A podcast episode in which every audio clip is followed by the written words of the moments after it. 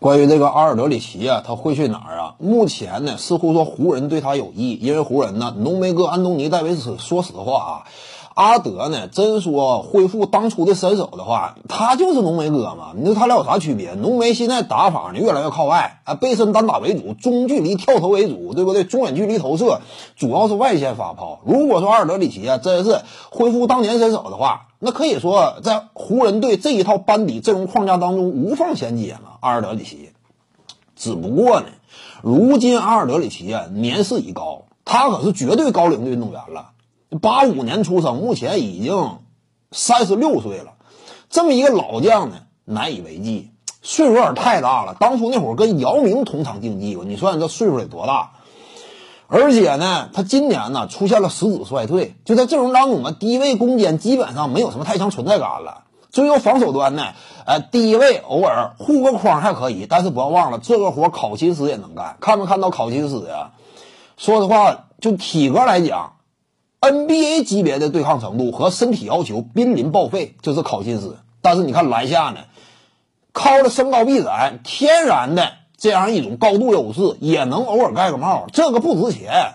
阿尔德里奇低位篮下偶尔盖个帽，这玩意儿不值钱。换防能不能行啊？你低位真的说顶防还能不能行啊？恐怕不行。你听没听到之前那会儿大卫韦斯特？接受媒体采访，人家为他问他啊，你为什么现在选择退役呢？韦斯特讲啊，就是我退役之前的一个赛季啊，客场打奇尔人，呃，科尔呢让我去顶防乔恩彼得，我扛下了这一趟啊，真是差点没给我累死。除此之外呢，呃，就是我到了洛杉矶打这个客场啊，打湖人，背身单打约什哈特，知不知道约什哈特长得像张学友那个？约什哈特呀，一米九五九六，一个小后卫。结果韦斯特呢打不动，就对方好像说脚底生根一般扎到那儿了。我就背身单打，如果说以往的我的话，打这种小后卫一打一个准。但是结果我到了那个年纪，我发现我连他都打不动。如果说我连那种小猫都对付不了，那我应该退役了。当时感觉丢人了，搁场上，那周围队友对他都挺期待，好不容易创造个错位，寻思让你表现一把。结果碰了个钉子，约什哈特就把大卫韦斯特摁得死死的。当时大卫韦斯特感觉，呃，我得退役了。你看没看到？就是这个阿尔德里奇为什么说现在不行了呢？背身单打不好使了，他不是太早了。现在这阿尔德里奇，因为大卫韦斯特也是三十六七，他就有这种感觉，说我岁数大了，真是打不过小年轻，就小矮个、呃小瘦杆的我都摁不过了。年轻时候大卫韦斯特多凶悍，那打克里斯波什，波什被怼的够呛，基本上。你说其他那些防守悍将，你包括当时什么典狱长之类的，你遇到这个大卫西啊，你也是白给。就低位攻坚相当凶猛，但是后来不行了。阿尔德里奇同样道理，就现在低位他已经没有这种能量了，空有名望，只能这么说。阿尔德里奇，马刺今年这个战绩之所以维持好呢，德罗赞有什么讲什么，还是维持了极高的竞技水准。但是阿德说实话差了，阿尔德里奇。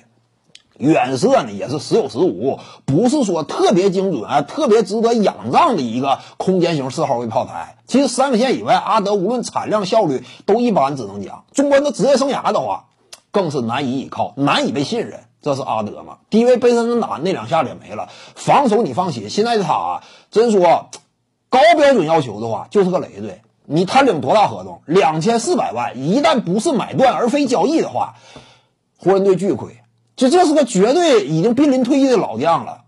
你至于说什么德拉蒙德、安德烈·德拉蒙德装神，装神拿的我要没记错应该是两千七八百万，没比阿德贵多少。但是你放心啊，就算说技术构成这块，阿德好像说跟湖人挺兼容，但是问题他太大了，岁数已经太大了，目前基本上处在养老阶段了，都未见得比这个装神好用的，未见得装神小年轻对不对？现在仅有二十八岁。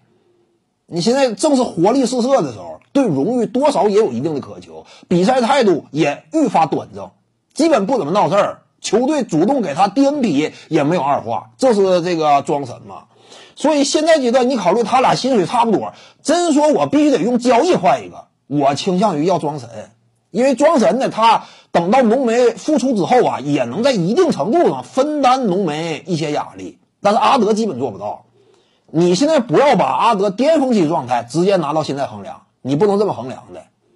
所以阿德其实至于湖人而言啊，交易根本没用。当然，你要说买断之后用他的话，可不可以要？那当然可以要。买断之后没多钱，买断之后你逮谁要谁，稍微有点名气的往手里划了绝对不亏。但是交易的话，两千四百来万不值得拼的。徐静宇的八堂表达课在喜马拉雅平台已经同步上线了，在专辑页面下您就可以找到它了。